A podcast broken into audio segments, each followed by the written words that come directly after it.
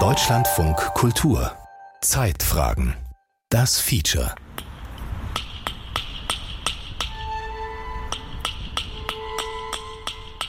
Ich freue mich sehr, hier heute Morgen anwesend sein zu können. Unser Berufsstand ist relativ stark verstrickt gewesen in die äh, Verbrechen der Nazizeit. Berlin Tiergarten an einem stürmischen Februartag im Jahr 2022. Klaus Reinhardt, Präsident der Bundesärztekammer, steht inmitten einer Gruppe von Menschen. Sie schauen einem Steinmetz zu, der Pflastersteine verlegt, sogenannte Stolpersteine. Hier zum Gedenken an den Mediziner Kurt Henius. Er und seine Familie wurden 1938 aus Deutschland vertrieben. Seine Kollegen hatten ihn damals im Stich gelassen. Es hat lange gedauert nach dem Krieg, bis man sich diesen Themen gestellt hat oder auch dieser Verantwortung, dieser Schuld gestellt hat. Nun, nach fast neun Jahrzehnten ist die deutsche Ärzteschaft bereit, ihre Vergehen und Verbrechen aufzuarbeiten. In der NS-Zeit waren deutsche Ärzte nicht nur an tödlichen Menschenversuchen und an den Morden in den KZs beteiligt. Sie waren es, die Zwangssterilisierungen und die sogenannte Vernichtung lebensunwerten Lebens ermöglichten. Auch die Arisierung der Medizin geht auf das Konto der Ärzteschaft. Späte Einsicht. Die deutsche Ärzteschaft arbeitet ihre NS-Vergangenheit auf. Ein Feature von Horst Groß. Die Deutsche Gesellschaft für Innere Medizin als größte medizinische Fachgesellschaft Deutschlands hat die Stolperstein-Aktion im Andenken an ihre in der NS-Zeit vertriebenen Kollegen ins Leben gerufen. Auch Marianne Dupont, die einzige überlebende Tochter des Berliner Arztes Kurt Henius, ist anwesend. An der Charité war er Professor und hat dort gelehrt, war berühmter Internist. Er war Leibarzt vom Kronprinzen und auch von dem äh, russischen äh, Botschafter in Berlin. Und äh, meine Eltern waren wohlhabende Leute. Eine schöne Wohnung ganz bestimmt. Köchin, äh, äh, Kindermädchen, Putzfrau und Chauffeur. Also das war für mich ein Märchenland. Dann der jähe Absturz. Weil Henius jüdische Eltern hatte, wurde ihm die Zulassung als Arzt entzogen. Die Familie musste nach Luxemburg fliehen. Eine Flucht in die Armut. Ein Schicksal, das er mit tausenden Ärzten jüdischer Herkunft teilte. Sogar mit der Tram fahren. Nein, das kostet zu teuer. Wir gehen zu Fuß. Das habe ich mein, fast mein ganzes Leben lang gehört. Am Ende der Weimarer Republik waren in Deutschland gut 50.000 Ärzte tätig. Zu viele, um allen ein gesichertes Einkommen zu gewährleisten. Die Vertreibung von rund 6000 Ärzten jüdischer Herkunft verbesserte die Lage der übriggebliebenen, die vom NS-Regime wirtschaftlich abgesichert wurden. Doch dahinter steckte Kalkül. Entscheidend war, dass die Ärzte mit der NS-Ideologie konform gingen. Der neu ernannte Reichsärzteführer Gerhard Wagner auf dem Reichsparteitag der NSDAP 1937 Deutsche Männer und Frauen, wo die Natur spricht und handelt, da kann nur das Starke, das Gesunde, das Kraftvolle bestehen. Darum unser fanatischer Wille zur Gesundheit. Darum das Streben, den deutschen Menschen nicht nur in Tagen der Krankheit gesund zu machen, gesund in seiner Leistungskraft und Einsatzstärke für das Volk zu erhalten, den ewigen Strom seines Blutes gesund auf kommende Generationen zu lenken. Wir grüßen den Führer. Wir grüßen den größten Arzt des deutschen Volkes. Adolf Hitler, Sieg heil! Es ist natürlich festzustellen, dass die äh, nationalsozialistische Herrschaft mit allen Mitteln versuchte, ihre Vorstellung von Medizin umzusetzen. Und das bedeutete eben äh, die Entindividualisierung durchzuführen. Die Medizin sollte nicht mehr dem Einzelnen nutzen, sondern dem Volkskörper, dem Wohl des nationalsozialistischen Staates. Der Kölner Medizinhistoriker Ralf Forsbach hat im Auftrag der Deutschen Gesellschaft für Innere Medizin dieses dunkle Kapitel der Medizingeschichte aufgearbeitet. Bemerkenswert ist für ihn der Eifer, mit dem die Ärzte schlagartig begannen, ihre Kollegen auf Herkunft und Gesinnung zu prüfen. So hatten die Internisten am Ende der Weimarer Zeit den jüdischen Arzt Leopold Lichtwitz zu ihrem Vorsitzenden gewählt und hielten das schon kurz darauf für einen Fehlgriff. Schon wenige Tage nach der sogenannten Machtergreifung haben die Verantwortlichen innerhalb der Deutschen Gesellschaft für Innere Medizin festgestellt, dass das wohl kaum im Sinne der neuen Regierung sein könne und der gewählte Vorsitzende Leopold Lichtwitz wurde sehr schnell abgesetzt und aus Deutschland vertrieben. Er ist dann in die USA emigriert. Alfred Schittenhelm hat daraufhin die Spitze der Gesellschaft übernommen. Er wurde Sturmbannführer, sogar SS-Führer und erhielt hohe SS-Auszeichnungen. Keine andere akademische Gruppe hat sich so konsequent und bedingungslos dem Nationalsozialismus unterworfen wie die deutsche Ärzteschaft. Bald war fast die Hälfte Mitglied der NSDAP. Spitzenreiter waren die deutschen Hausärzte. Mehr als 60 Prozent wurden zu Parteigenossen. 80 Prozent der niedergelassenen Ärzte waren amtliche Gutachter. Sie waren es, die sogenannte Erbkranke und andere vermeintliche Ballastexistenzen an die Ämter meldeten. Interne Proteste gegen diese Entmenschlichung der Medizin blieben aus. Das Oberkommando der Wehrmacht ist bekannt. Die deutsche Wehrmacht ist am Ende einer gewaltigen Übermacht ehrenvoll unterlegen. 1945 dann die Kapitulation für Deutschlands Ärzte die Chance, sich von der verbrecherischen NS-Medizin loszusagen und die vertriebenen Kollegen wieder ins Land zu holen. Aber Fehlanzeige. Auch bei den Internisten. Der Medizinhistoriker Ralf Forsbach.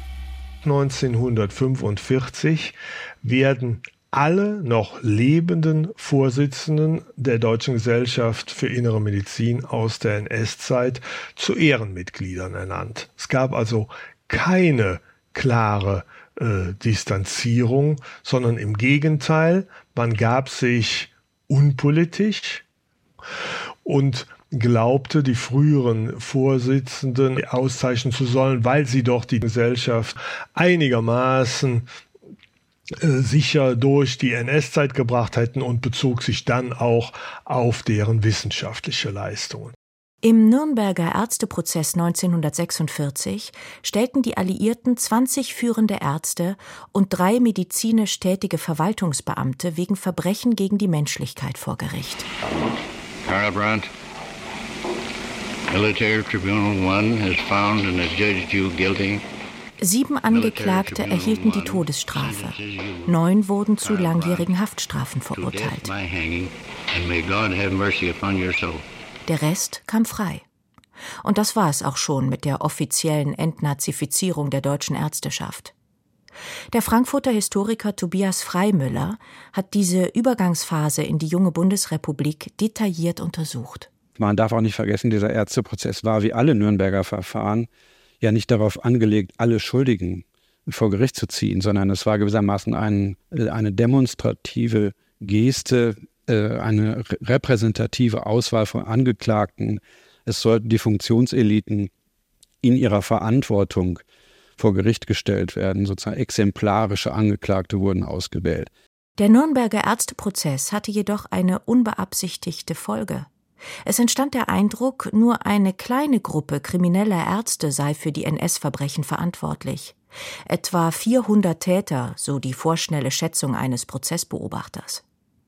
Der Nürnberger Ärzteprozess wurde somit indirekt zum Freispruch für die gesamte Ärzteschaft. Eine Legende, die lange nachwirkte. Wir können ja auch insgesamt sagen, mit Blick auf die NS-Vergangenheit als solche, dass das Strafrecht sich letztlich als wenig geeignetes Instrument erwiesen hat, äh, solche arbeitsteilig organisierten Verbrechen abzuurteilen. Denn Strafrecht ist ja eigentlich so organisiert, dass es den Verbrecher als Einzelnen betrachtet, der sich gegen die Allgemeinheit und gegen das geltende Recht stellt. Und hier hat man es plötzlich mit Verbrechen zu tun, die von einem bürokratischen Apparat verübt worden sind und das auch noch im Einklang mit dem Willen der, der Staatsführung. Äh, das ist mit dem Instrumentarium des Strafrechts sehr schwierig in den Griff zu bekommen. Es hätte neuer juristischer Kategorien bedurft, etwa Verbrechen gegen die Menschlichkeit. Aber genau dies unterblieb. Gehen Sie mit der Konjunktur.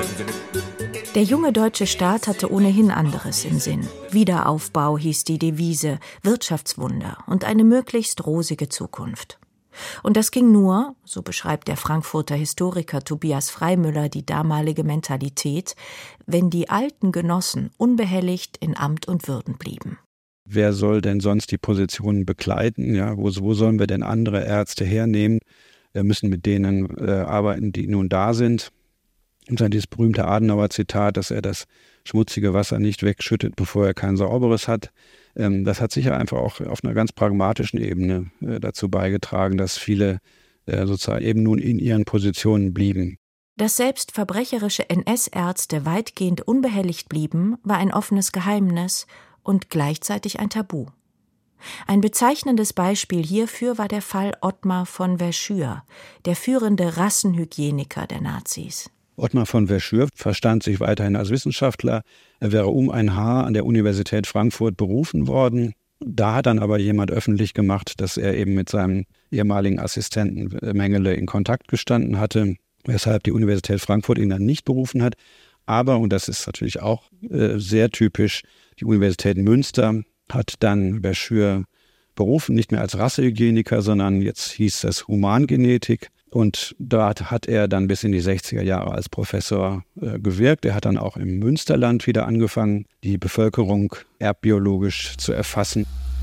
Ein Netzwerk alter Kollegen in Medizin, Politik und Justiz machte solche Ungeheuerlichkeiten möglich.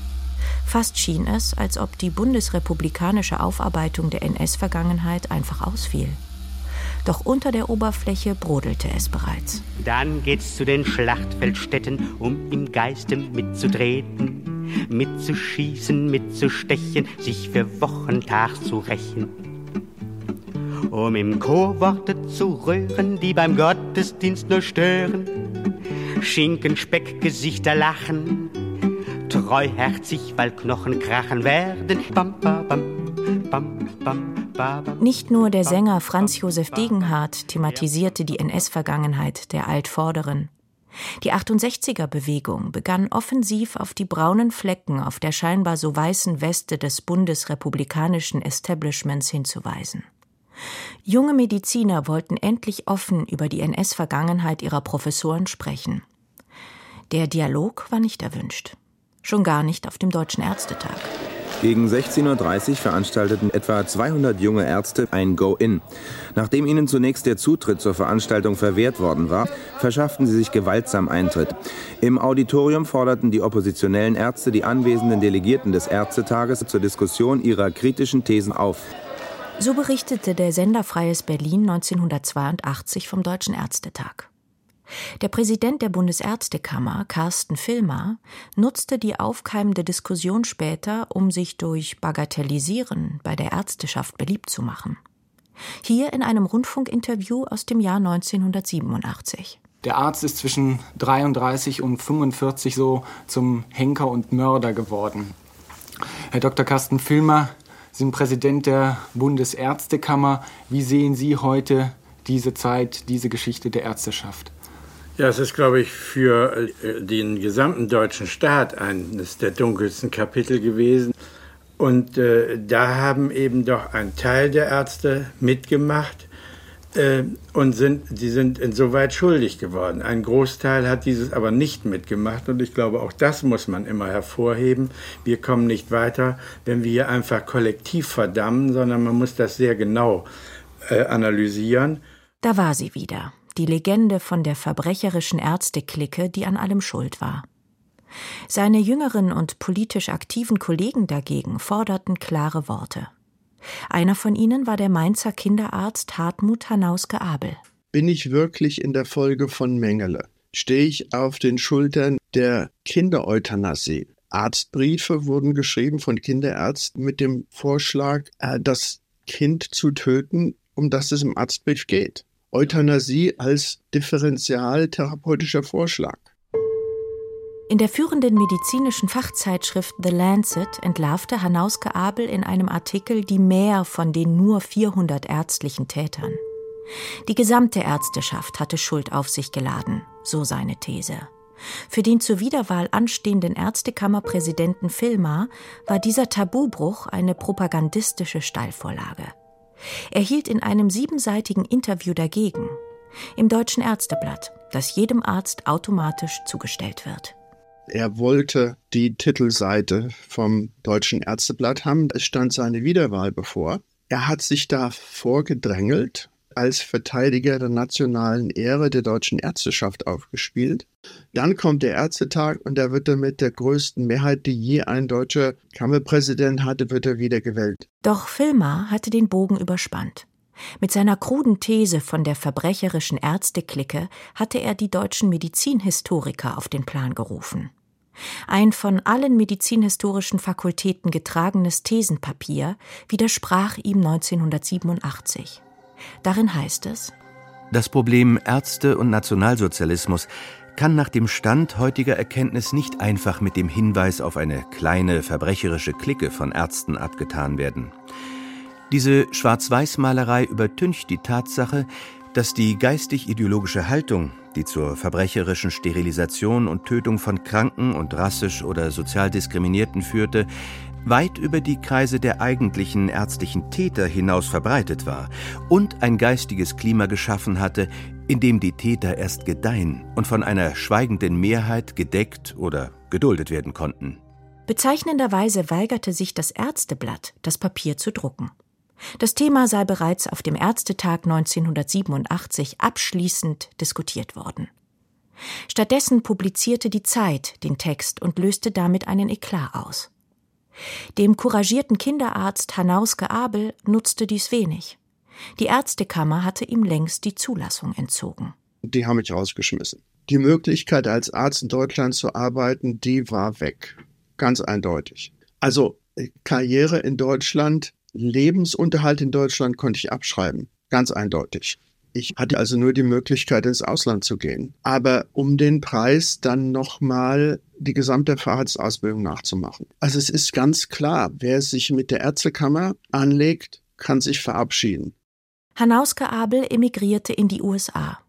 Sein Artikel in The Lancet trug entscheidend dazu bei, die NS-Verstrickungen der deutschen Ärzteschaft öffentlich zu thematisieren. Denn nun legten auch die medizinischen Fachgesellschaften den Finger in die Wunde ihrer NS-Vergangenheit. Medizinhistoriker Ralf Forsbach. In, in diesem allgemeinen Streben nach Aufklärung äh, kamen dann auch äh, die Internisten äh, auf den Gedanken, äh, ihre eigene Geschichte erforschen zu lassen. Und das haben sie allerdings äh, in einer außergewöhnlichen Gründlichkeit getan, indem sie äh, ein recht üppiges äh, Drittmittelprojekt an den Universitäten Bonn und Münster gefördert haben. Das im Jahr 2018 abgeschlossene historische Forschungsprojekt führte dazu, dass die Internisten sieben ihrer ehemaligen Mitglieder die Ehrenmitgliedschaft entzogen und sie damit öffentlich diskreditierten. Auch die Universitäten waren mittlerweile gezwungen, ihren Lehrkörper kritisch unter die Lupe zu nehmen.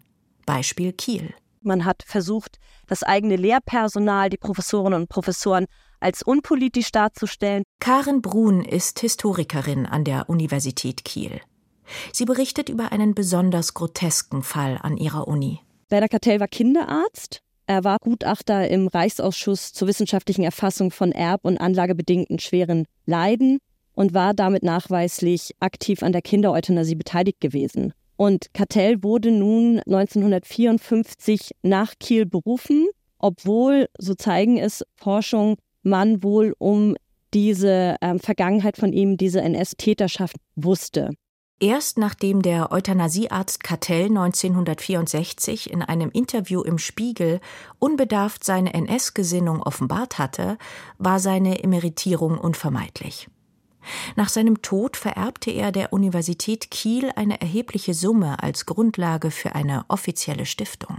Traurigerweise sah damals die Leitung der Universität da auch keinerlei Problematik drin, dieses Geld auch unter dem Titel Kartellstiftung für weitere Forschungen im Bereich der ja, Kindermedizin zu verwenden. Da wurde dann erst auf vehementes Drängen unter anderem der Studierenden eingelenkt und man lehnte diese Geldzuwendung ab. Doch damit war die Causa Kartell immer noch nicht beendet.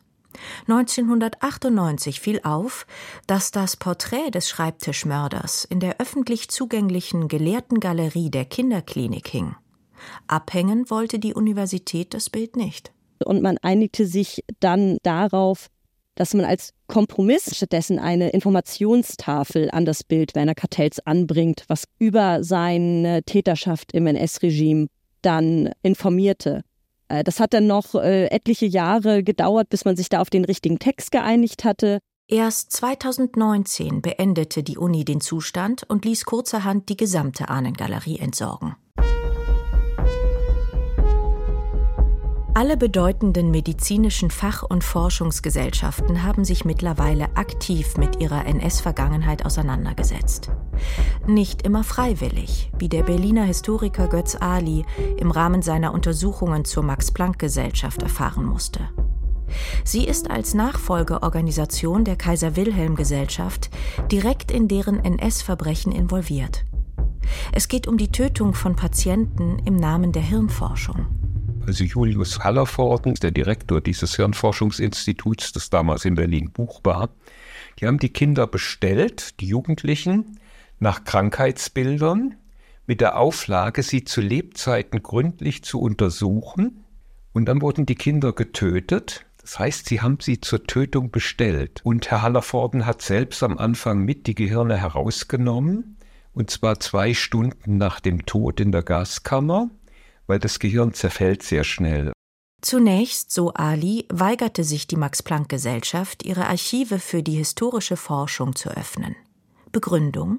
Diese Krankenakten seien vom ärztlichen Schweiggeheimnis geschützt. Also man muss sich vorstellen, die Mörder, die diese Kinder ermordet haben, standen mit unter dem Schutz des ärztlichen Geheimnisses. Das war damals die Rechtsauffassung der Max-Planck-Gesellschaft.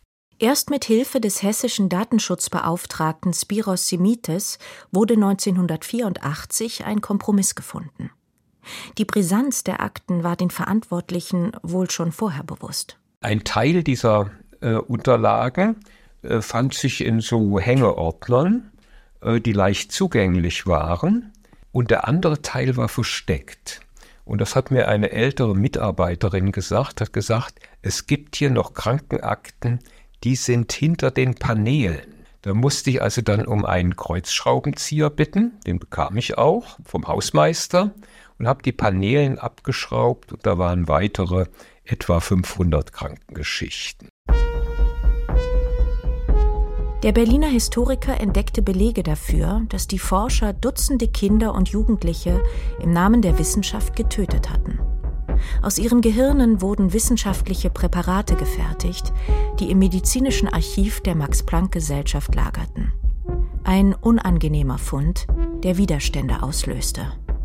Da wurde ich ja von dem emeritierten Leiter äh, dieses Instituts, einem Professor Peters, regelrecht bestohlen, denn der hat Akten, die ich mitbrachte, von ermordeten Kindern gestohlen, während ich im Institut gearbeitet hat und hinterher gesagt, wir können die nicht auffinden. Ich habe das dann später im Archiv des Max Planck Instituts mein eigenes Diebesgut gefunden. 1989 wurde der Skandal öffentlich. Die Max-Planck-Gesellschaft reagierte, indem sie sämtliche zu Forschungszwecken archivierten Gehirnpräparate aus der NS-Zeit beisetzen ließ. So hieß es zumindest. Gleichzeitig initiierte die Gesellschaft eine historische Aufarbeitung der Vorgänge. Trotzdem tauchten 25 Jahre später weitere Präparate von Getöteten auf. Martin Keck, damals Chefarzt am Münchner Max-Planck-Institut für Psychiatrie, ergriff daraufhin die Initiative. Keck und vier seiner Kollegen durchforsteten das örtliche Archiv der Max-Planck-Gesellschaft in München und wurden fündig. Schockierend war besonders die Art und Weise, wie diese Überreste von ermordeten Menschen gelagert wurden.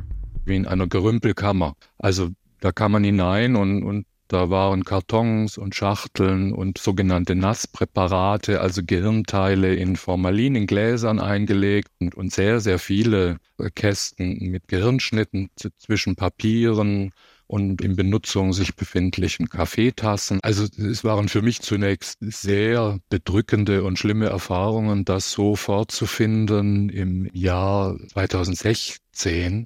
Die Max-Planck-Gesellschaft entschuldigte das Vorkommnis damals mit menschlichem Versagen von Archivpersonal. Gegen Martin Keck aber gab es anonyme Vorwürfe bei der Staatsanwaltschaft. Es kam zu einer Razzia, Keck wurde gekündigt. Nach und nach erwiesen sich alle Vorwürfe als haltlos. Und formal hat die Max-Planck-Gesellschaft sicher auch alles richtig gemacht. Und dennoch, sieht so ein verantwortungsvoller und proaktiver Umgang mit der eigenen NS-Vergangenheit aus?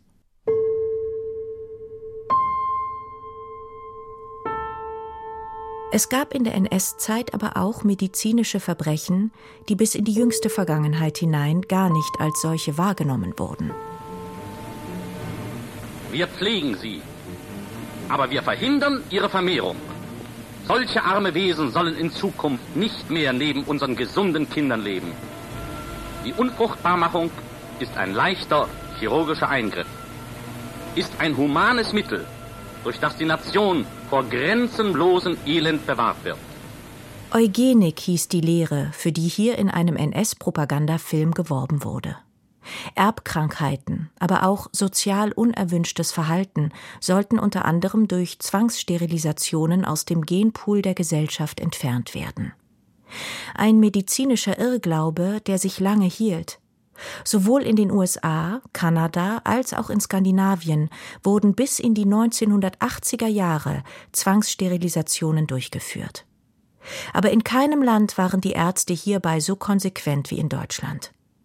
Das Leben von 300.000 Menschen wurde von NS-Ärzten durch Zwangssterilisationen verpfuscht. Also, ich lese Ihnen mal vor eine äh, Geschichte von einem Zeitzeugen, der prozessiert hat. Margret Hamm ist im Vorstand des Bundes der Euthanasiegeschädigten und Zwangssterilisierten. Der Verein kämpft bis heute um eine angemessene Aufarbeitung dieser Medizinverbrechen. Im Archiv des Vereins finden sich unzählige tragische Lebensgeschichten. Der äh, junge Mann wollte nach dem Krieg 1946 wollte er heiraten. Er hatte dann eine Freundin gefunden und die wollten, obwohl er ja nun zwangssterilisiert war, wollten die heiraten. Und da hatten die das Aufgebot schon bestellt. Das war eine Kleinstadt in Ostwestfalen. Und da hat der Direktor dieser Anstalt, der damals seine Zwangssterilisation veranlasst hat, der hat verhindert bei der Gemeinde, dass er heiraten durfte, weil er sei schwachsinnig. Der Herr hat es nie, nie verkraftet. Der hat auch nie wieder äh, versucht, irgendeine Partnerin zu finden. Das alles in der Nachkriegszeit, unter alliierter Verwaltung. Und es kommt noch schlimmer. Es ist zum Beispiel interessant, dass schon 1947 wieder ein neues Sterilisationsgesetz äh, diskutiert wurde. Vor Gründung der Bundesrepublik, ja. Das war in der Intention genau so gestrickt wie das Gesetz von 1933. Das war in der Gesellschaft tief verankert, dieser Hass auf die Menschen, die eben anders waren. Realisiert wurde diese Gesetzesinitiative dann doch nicht. Da die Eugenik bis in die 60er Jahre nicht als verbrecherische Wissenschaft galt, fehlte auch in der Bundesrepublik das Unrechtsbewusstsein. Zwangssterilisierte wurden nicht als Verfolgte des NS-Regimes anerkannt. Verantwortlich hierfür waren genau die Wissenschaftler, die diese Verbrechen veranlasst hatten. Da gab es einen Ausschuss, der beraten hat über Entschädigung für Zwangssterilisierte 1961. Und in diesem äh, Gutachterausschuss von sieben Gutachtern, davon waren drei NS-Täter. Die haben im Grunde genommen durch ihr Argument verhindert, dass überhaupt eine Entschädigung damals in den 60er Jahren für diese Opfer äh, hätte bezahlt werden können. Und diese Argumentationsschiene von damals, die wird immer noch aufrechterhalten bis heute. Ich erinnere mich, da war ein Kommentar von dem Herrn Beck, von dem Grünen, und äh, der sagte, sie werden sie als Verfolgte anerkennen, wenn der Letzte gestorben ist. Und wahrscheinlich hat er recht. NS-Ärzteverbrechen zu verdrängen, bis alle Beteiligten verstorben waren, das war viel zu lange die Maxime der Aufarbeitung. Eine neue Generation unvoreingenommener Ärzte bringt die Ereignisse nun ans Licht. Viele Verbrechen, wie die gegen jüdische Ärzte oder die Zwangssterilisationen, sind inzwischen allerdings nicht mehr gut zu machen. Und das Materielle ist vielleicht auch nicht mehr das Entscheidende. Jetzt zählen eher offene Worte und aufrichtige Reue, etwa in Form der Stolpersteinaktion. So sieht es jedenfalls die Tochter des vertriebenen Berliner Arztes Kurt Henius. Endlich wurde meiner Familie Gerechtigkeit getan. Die Rentenzahlung hat uns geholfen, aber hier ist es etwas Tieferes. Nicht vergessen, diese Zeit nicht vergessen.